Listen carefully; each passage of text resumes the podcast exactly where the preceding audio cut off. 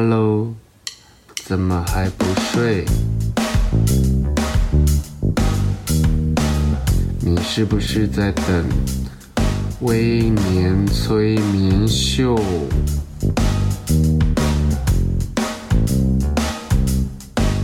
在还没有睡之前，赶快去帮我按个订阅。紧接着，我们就要开始今天的节目。很多艾蜜莉的一开始一步错步步错，而且一开始艾蜜莉这个人到新公司的时候，我真的一直在捏冷汗呢，我好尴尬。我想说，天哪，我要是你同事，我一定会在赖群组里面先大讲你的坏话啊。我想说，这个女的是不是嗑药还是很锵啊？她怎么会讲那么锵的话？而且你今天去的是一个追求浪漫，然后追求松散，追求一个嗯，c'est la vie，我乱讲的。追求一个很 casual、很 chill 的一个一个很 chill 的国家，你怎么会期待一进去会有那种？好啦，就算我知道你是美国人，我知道你乐观、你积极、你正面，但麻烦你不要把那件这个这个东西搬到这里来，因为这里是法国，你有没有搞清楚？这里是巴黎，你有没有搞清楚？这里是你的新公司，诶，这不是你的旧公司。麻烦你留在你，你那一套留在你旧公司。如果前提是你的同事受得了你的话，那你就留在那边就好了。对，慧川说得好，他还质疑公司文化，质疑两次。诶，你今天你这么厉害，来，你来做，你有本事，你把公司买下来啊！你你来做，你你来你来，你来做小办公室，然后我们全部的人都听你指挥。就是你一开始还质疑公司文化，因为我觉得公司文化不管好或不好。如果你是新人，请你不要妄下定论，去觉得这家公司的文化就是怎么样，因为我觉得很多文化会因人而异，然后因为公司职场里面就很容易因人设事嘛，不见得别人的相处氛围。就是你认为的那样，然后不见得你认为对的事情就永远是对的。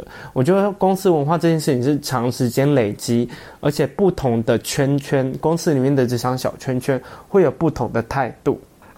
待会来讲他可恨的男人缘这件事情吧。然后就是你到一个新公司，记住你要去习惯环境，融入公司文化，而不是所有人都来配合你一个人。要知道哦，这件事情，我想这个是这么粗浅的事情，你怎么会不知道呢？如果你是艾米丽，那我觉得合理的。所以艾米丽现在已经化为一个白目女的职场白目女的一个等号了。然后第五条罪状，你一到新公司、新环境，请你不要太急着展现你有多会做事，你有多聪明，然后你有多能干。这些事情，麻烦你在交付给你任务的时候，你发挥到淋漓尽致就好。你不要在那边给我揽一堆事情，然后好像好像比我还厉害。你不管是哪一个位阶的人，就算是跟你平行的人，他都会觉得很不舒服。然后 Elaine 说：“职场绿茶等于艾米莉。”我在稍早。在一开始开播的时候，我就说艾蜜莉它不是绿茶，它是光泉茉莉花茶，它的味道是合成出来的，它是假的甜心，它不是真的甜，它其实是人工化学色素茶，它不是绿茶，它高攀的绿茶。对，我觉得他从头到尾，慧川说的很好，他一直在开主角外挂，然后这个编剧我觉得真的在害他，他外挂太多不合理的幸运点，然后不合理的就是必须包容他的是，就是一些很鄙俗跟粗劣的行为，让导致很多人必须会想要吐槽他，然后我们就是在讲。第刚第五件就是你不要太急着展现你自己。我知道你是一块璞玉，你就是琢磨一下你就会发光。我知道你是人才，然后你你未来一定大有可为。但你不要一进职场就急着要跟大家说你有多厉害，急着揽着一堆事情在你身上，这种行为叫做自杀。你就是在揽一堆你根本连做都没有做过的事情，然后抱在身上，好像你做了很重要的客户，接了很重要的任务。你在公司里面，你就很有存在感吗？没有，一到公司，麻烦你先熟悉大家的作业方式，你先从侧面协助的角色去了解各个客户。没有人会像艾米丽这么蠢，他去揽了一堆超大的客户在身上，然后还那么自擅作主张、目中无人、自我感觉良好。Sylvia 人是不是真的很好？很好的，请按一排爱心。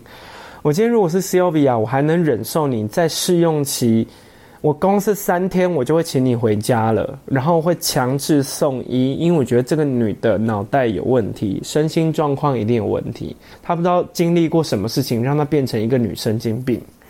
然后记得给你舞台的时候，你再上去表演就好，在职场上也是，如果还没有。没有给你舞台，表示你的能力跟你对工作的掌握能力没有被你的主管认可，没有被你的同事认可。麻烦你在这个时候认真做好你的本分，不要急着表现。你急着表现就叫做自杀，因为你出错几率会比艾米丽还高。艾米丽已经是个反指标了，你出错几率会比艾米丽还高，够吓人了吧？第六件事情是太过幸运了，太过幸运在职场上也是一种罪。我知道有很多人可能前辈子烧好香，然后也是救了很多好人，然后也也捐了很多米到非洲。但是你就算有那么多幸运，好好死不死，就像惠川讲的，你开了主主角外挂，你就是艾米丽，你在你的公司里面你是天之骄子，天之骄女。随便走路都会碰到客户，都会捡到现成的。麻烦你低调一点，OK？低调一点，小心驶得万年船。但艾米丽不是，艾米丽大肆的表现她有多幸运这件事情。我每一次看到那个 Sylvia 在深呼吸，然后把那口气吞进去的时候。我觉得你这个女的修养真的很好，我要跟你好好学习。不愧是我心目中最优雅的巴黎女人，你怎么没有骂脏话？巴黎的三字经可以教我两句吗？我可以骂她两句法文的脏话吗？我觉得那个女的，你是不是真的很欠骂？你今天 OK？我如果是你的同事，你一下子都。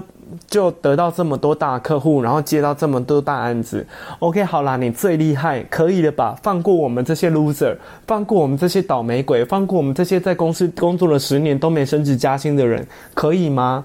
请你放我们一条生路。我知道你很幸运，我知道你也长得很漂亮，我知道 OK，你好像疑似很正面，那麻烦你不要这么高调，看了真的非常讨人厌。我今天不弄你，我要弄谁？对，慧川说对，艾米丽连法文的脏话都学不好。我如果是主管，我一定会让他学好，因为我会每很每天都对他讲，我会让你有很多机会听力练习。因为没有人去骂艾米丽脏话，我真的觉得哇，果然法国人好像一次都蛮有修养的吼。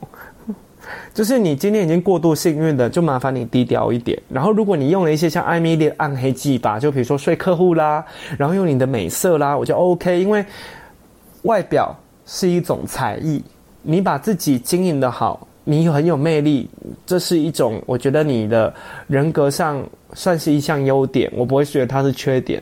但你不要太外显之外，你根本就把这件事情当成理所当然的，你还不是像那些臭婊子一样把这个当武器哦，你是理所当然的。而且今天被客户喜欢了之后，你还没有装装无辜，装好像好像想要帮我挽回一些感情，好像很很懂事，你。给我去吃大便！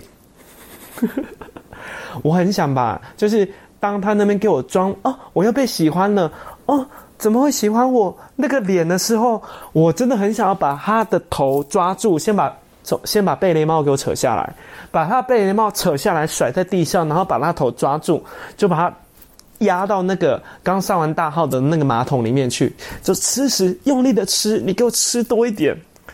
就是这样霸凌艾米丽，就是我觉得这个女的，你要么就是给我直球，要么就是直球对决，说哦，我就是个臭婊子，怎么样？我就是爱抢客户，爱睡客户，但你没有哎、你还没给我我咿咿啊啊哎，但前提是你不是没人喜欢哦，你还有给我一堆暧昧对象哦，你还没给我咿咿啊啊哎，我看不下去，看不过去哎，我气不过哎，我替 Sylvia 不值啊，欠打到不行哎，超值得被霸凌的。然后我想说这个女的啊、我老天爷啊！我每次看到这边，我都会先把它停下来，然后去喝口水，然后就吃一点东西，吃个什么小饼干，然后舒缓一下我的心情。然后告诉大家，我就会一直告诉自己说：啊、我赶快把这部追完，我可以写一篇报道，好好的数落艾米丽这个人到底哪里出了问题。我是这样忍耐的方式把这出戏看完的哦，要不然我就早就弃追，先上网发一堆动态大骂黑米莉啊，虽然他看不到。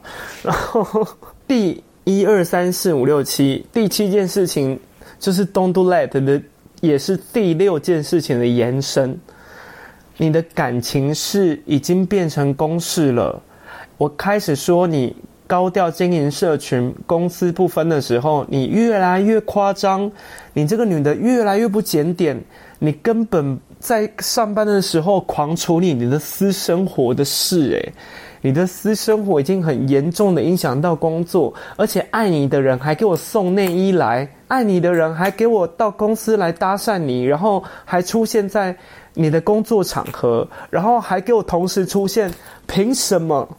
你来来来，你跟我说凭什么？来，你这个女的给我过来，这个就是那种在国中里面会被学姐推头撞，哦，我不赞成校园霸凌呢、你就是这种会在戏剧里面。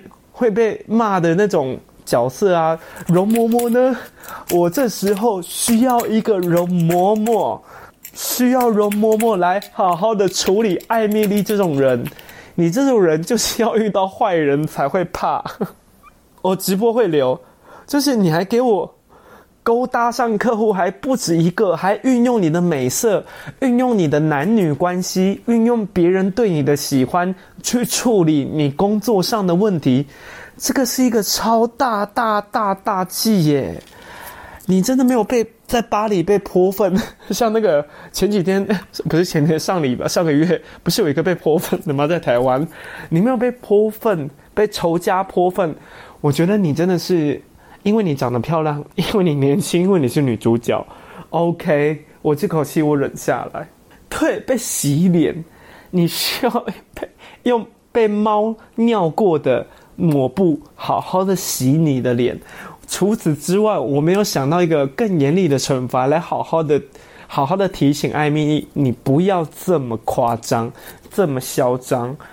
虽然这出戏你是主角，但这家公司麻烦你尊重一下职场伦理。你就算你是女主角。麻烦你一下，你不要那么 over，OK？我知道你很漂亮，我知道你人见人爱，戏里面的人格设定是大家都爱你，但你不要嚣张到运用你的美色跟貌似楚楚可怜、傻白甜、光泉茉莉花茶的质感。茉莉蜜茶的质感去吸引，甚至去操弄男人的感情，而且全部都是帅哥，motherfuck，而且全部都是无差别杀，十七岁杀到五十岁，你凭什么？你说说看，凭什么？这出戏编剧，你真的在害艾蜜莉？你没有在帮他，你在让全世界的人以为美国来的女生都这么智障，不是让全世界的人误会巴黎人都这么傲慢。我觉得巴黎人千万不要生气，法国人不要反这出剧。你们要知道，我们这些亚洲人，不要说亚洲啊，我们这些台湾人看在眼里的是，我们觉得这个美国女超智障。而不是去数落你们巴黎人，所以你们不要去恨这出剧。这出剧是透过艾米丽这个反派角色来替法国文化加分，因为在我心里，法国文化是非常的有包容力。因为你居然能忍受一个女神经病，然后卖弄美色，卖弄到这种程度，然后而且全部的人都还跟她是好朋友呢。而且这出戏也在在显示巴黎的治安有多好，因为他居然没有在路上被打。而且这么高调，也没有被抢劫，也没有 也没有遇到歹徒，巴黎的治安是不是很好？所以不要紧张，我个人是还是喜欢这出剧的，但我又尝试用另外一种角度去欣赏艾米莉在巴黎这件事情。好，我们现在来做总结。在做总结之前，我先跟第一次听微催眠秀的人聊。微年催眠秀其实一开始是暗的，然后想要假装自己是 podcast，然后可是后来我发现全暗好像让人家觉得很诡异，所以后来第二集开始我就出现了一盏小黄灯，第三集有一盏小黄灯，然后我今天本来也是有一盏小黄灯，然后好像可以陪大家睡，就是睡前聊聊天，所以我今天讲话超大声，然后想要陪大家睡前聊聊天，可是我发现。因为我做了小抄，如果我呢，我开小黄灯，我就什么都看不到了。我做了一张 Apple 的小抄，要骂艾米莉，我很怕开小黄灯。我来，我给你看，大家展示一下小黄灯，我什么都看不到了，所以我必须要开一盏灯。不是我害怕露脸，而是这样威廉催眠秀的人物设定会有问题。那我又很想要看着小抄跟大家聊天，因为太多事情想吐槽了，所以麻烦今天大家可以忍耐一下，睡前不那么温馨，我们就开一下日光灯，OK？然后我们现在看开灯的效果。你看我如果开小黄灯，是不是什么都看不到？我真的必须要开灯，所以今天不是我们回应 Judy 的问题，我们我个人不是不露脸，而是这是威廉催眠秀的风格。我就是一个睡前聊天的节目，然后今天迫不得已开灯，然后我们要做总结喽。今天，今天，我以为在演讲啊，对不起，我刚刚根本没有看到那个我的小抄，我整个大脱稿，还想要。用我平常在演讲的时候的总结，今天很谢谢大家。我这个太职业病了。我想，好了，我要做总结了。就是很多人呢、我看大家就是很很多剧透啊，剧透会会在会拿它跟几出戏做比较。然后第一出戏是我看到有人说。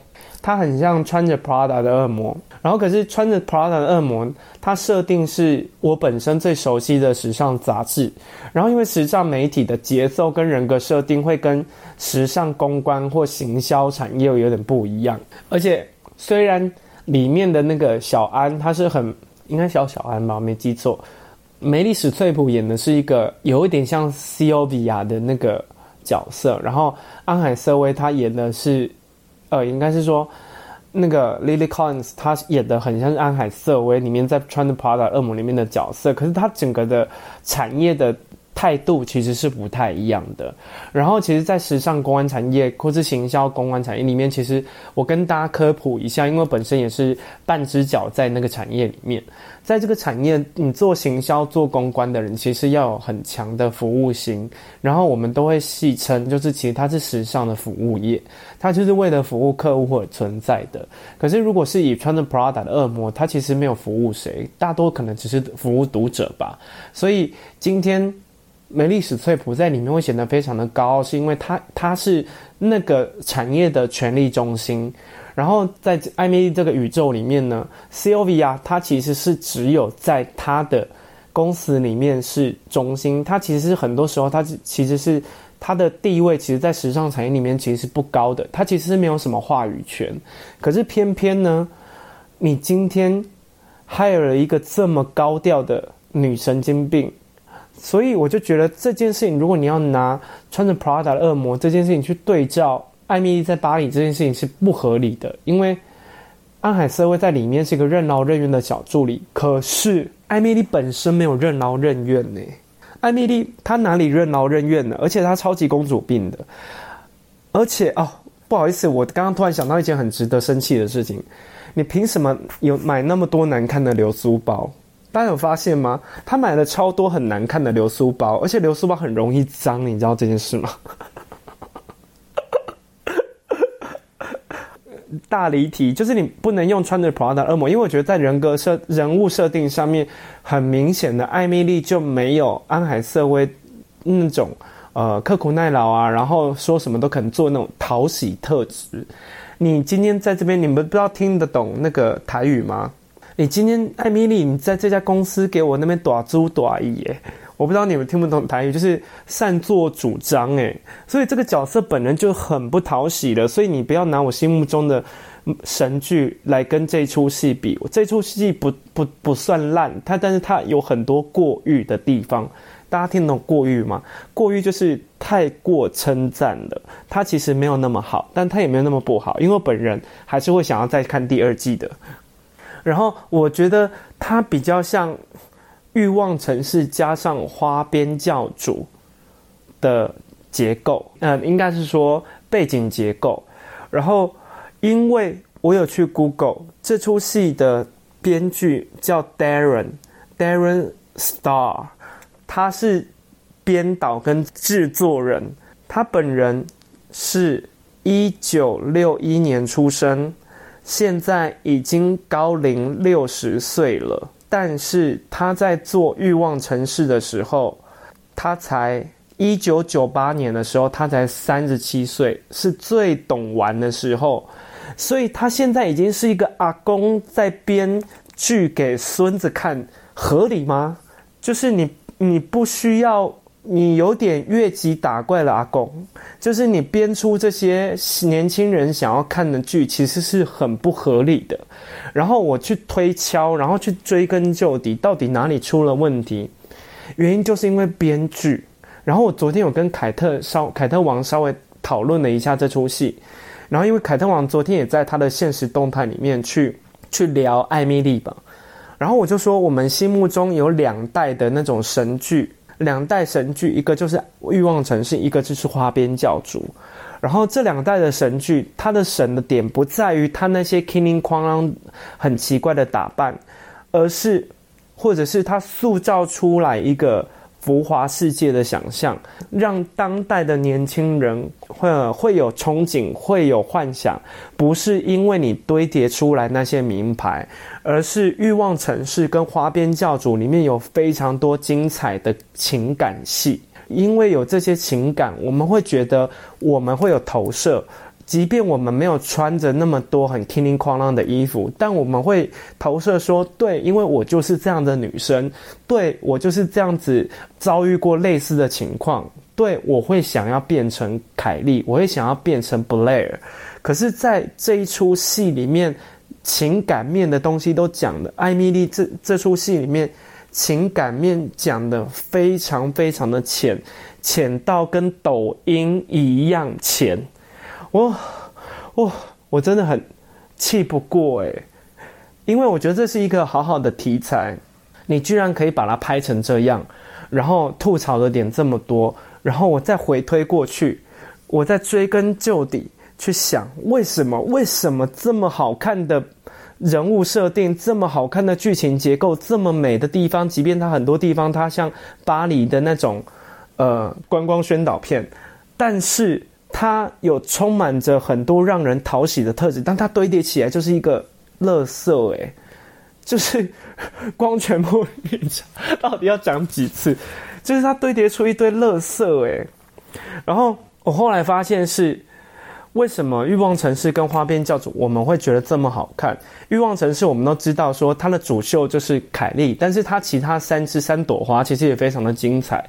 他们所经历的那些爱情跟男人，活脱脱就是我们会做的事情啊。虽然我们没有办法去吃那么好吃、那么高级的餐厅，住那么贵的饭店，我们就算住那个青年旅社，就算吃路边摊，我们也会经历过同样的情感基础。我觉得这是当时。欲望城市会这么好看，到现在还有那些念念不忘的人会讨论这出戏的最主要的原因，因为他当时有很多我们自己都想不透的爱情观，我们在欲望城市里面找到解答，这是当时欲望城市最迷人，我觉得最好看的点。虽然我自己很多时候是看不下去，因为那当时太年轻了，然后再加上我人生主力没有主战场没有在爱情上面，所以我我那时候觉得欲望城市没有对我来讲。没有那么深刻，但对我来说，它还是一部很经典、很好看的剧。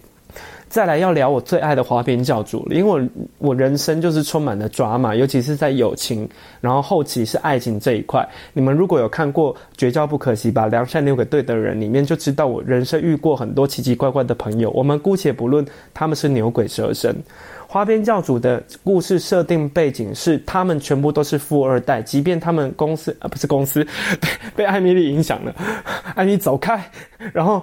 即便他们这些花边教主，他们是纨绔子弟，他们在贵族学校里面也有像 Dan 啊，然后这种 Vanessa 这种很穷的人，但是他们最好看的地方是，他们这群朋友一直在重新审视友情跟爱情哪一个比较重要。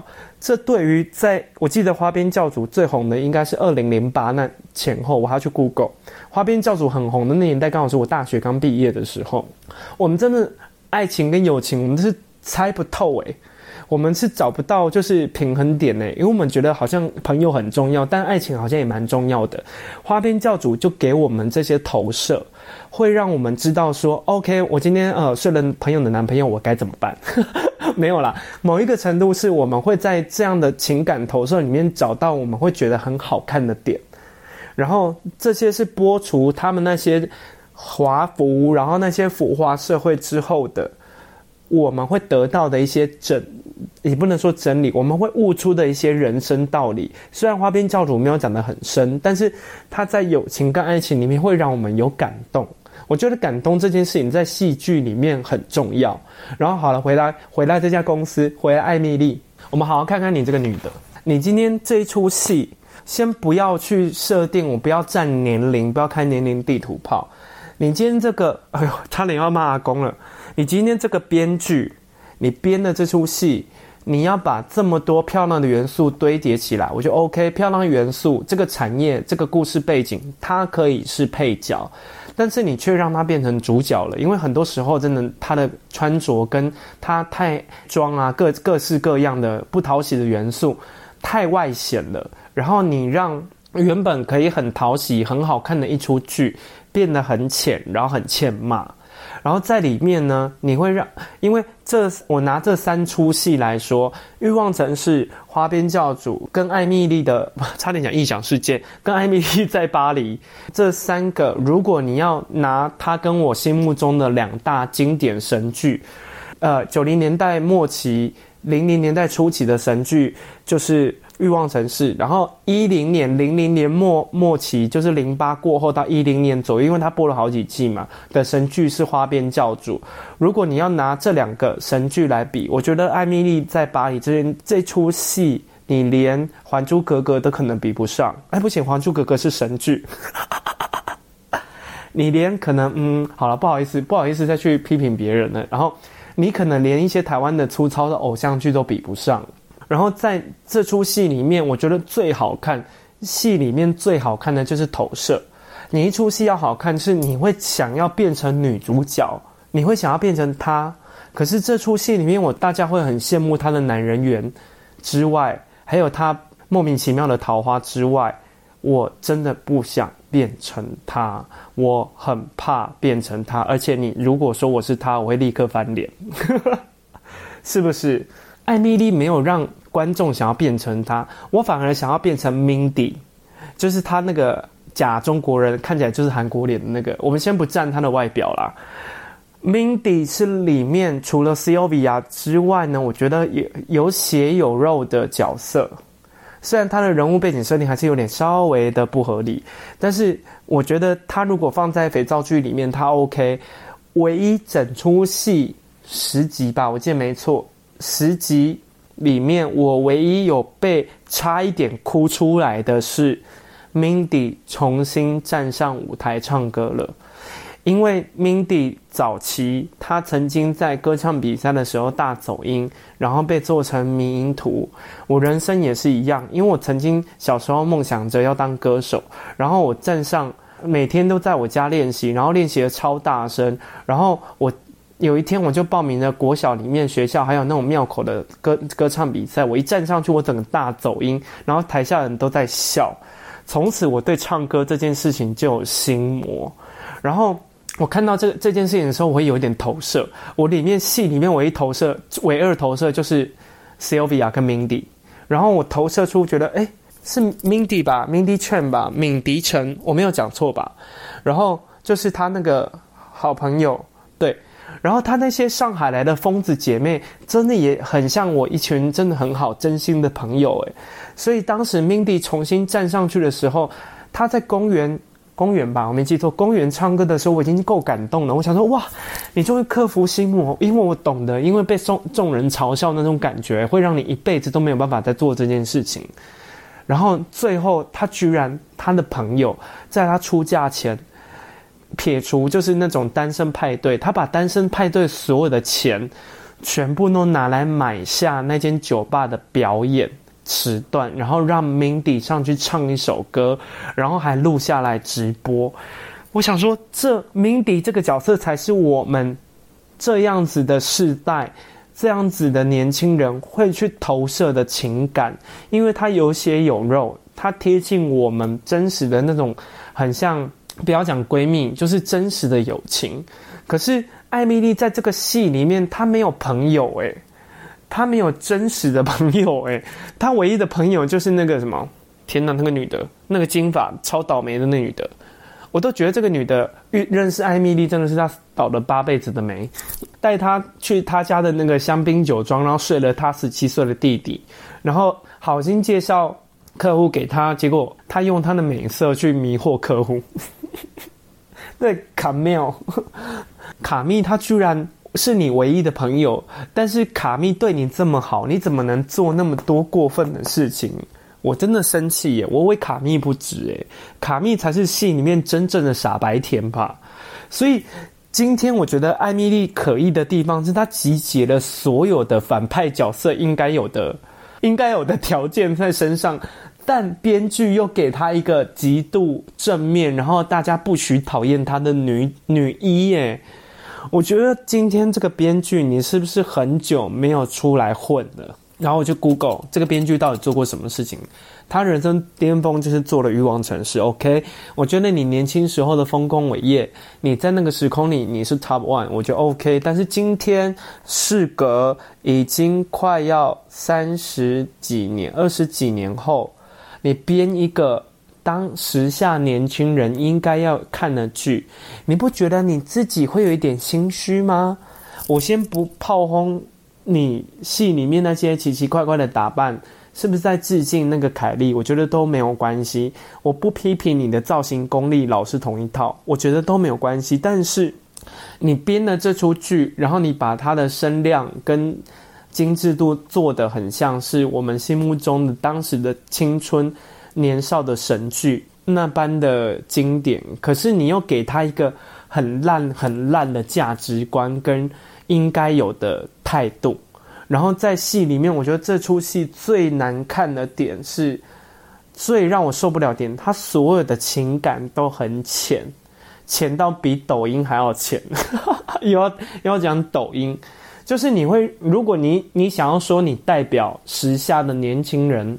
你在反映当时的社当时的社会氛围，当时的年轻世代的想法，那我会为了二十几岁的人感到很悲伤，因为你要知道，你们的生活状态跟情感状态，在这个将近六十岁的阿贝心里就是这么浅薄，你懂吗？就是今天我觉得这出《艾蜜莉》这出戏不是难看，而是有很多会让人家觉得。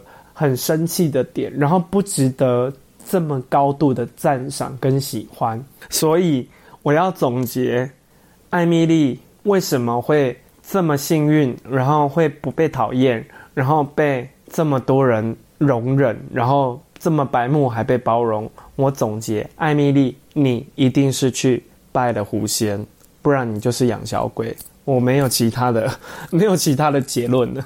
你要不要承认你养小鬼？